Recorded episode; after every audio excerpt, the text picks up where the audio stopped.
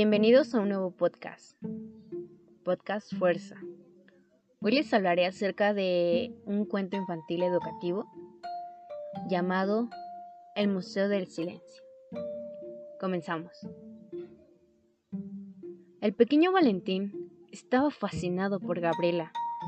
Era la niña más lista, simpática y maravillosa que había conocido nunca. Gabriela era nueva en el colegio. Se había mudado hacía poco tiempo de la ciudad.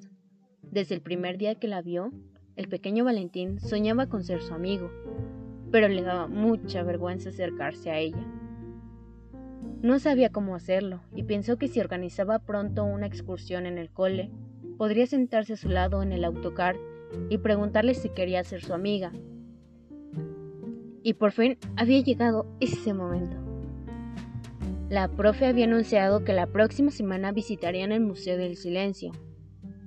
Valentino comprendía qué es lo que se podría contemplar ahí. El silencio no se podía ver, no se podía escuchar ni se olía nada. Tampoco se podían reunir distintos tipos de silencio, ni mucho menos meterlos dentro de las vitrinas. La curiosidad se apoderó de Valentín tanto que casi se olvidó del viaje en autocar junto a Gabriela. ¡Qué intriga! ¿Qué guardan en el Museo del Silencio, mamá? Pero su mamá no contestaba. ¿Qué hay en el Museo del Silencio, papá? Y papá se quedaba callado.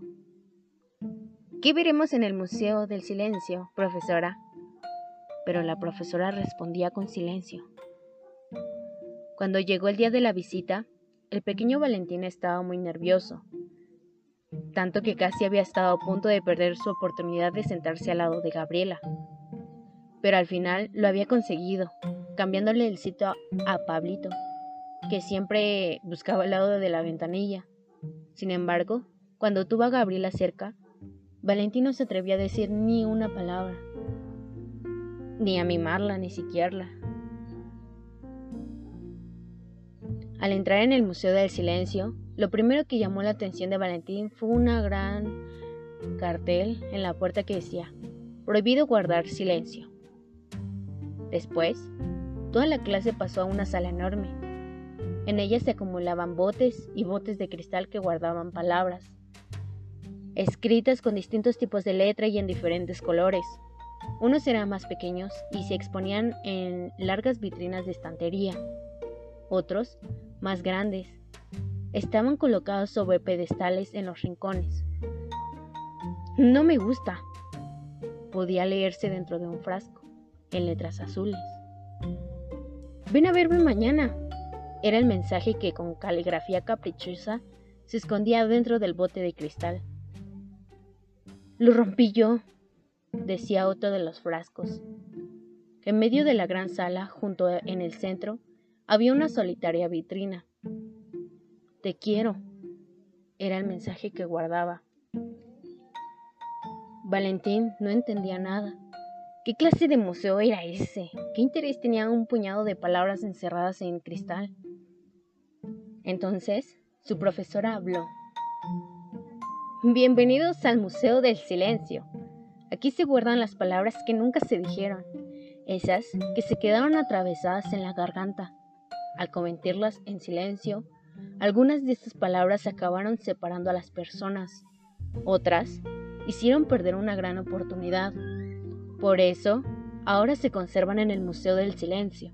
Se guardan en frascos de cristal porque es frágil, como los miedos. Romper el temor de decir lo que se desea decir es más fácil de lo que parece. Entonces, Valentín comprendió lo entiendo todo. Cuando finalizó la visita, caminó del autocar, reunió todo el valor que pudo y se acercó a Gabriela. ¿Quieres ser mi amiga? preguntó. Y al decir lo que nunca había dicho, ocurrió lo que nunca había ocurrido. Y esto es todo por el podcast. Espero que les haya gustado y es un breve cuento. Gracias.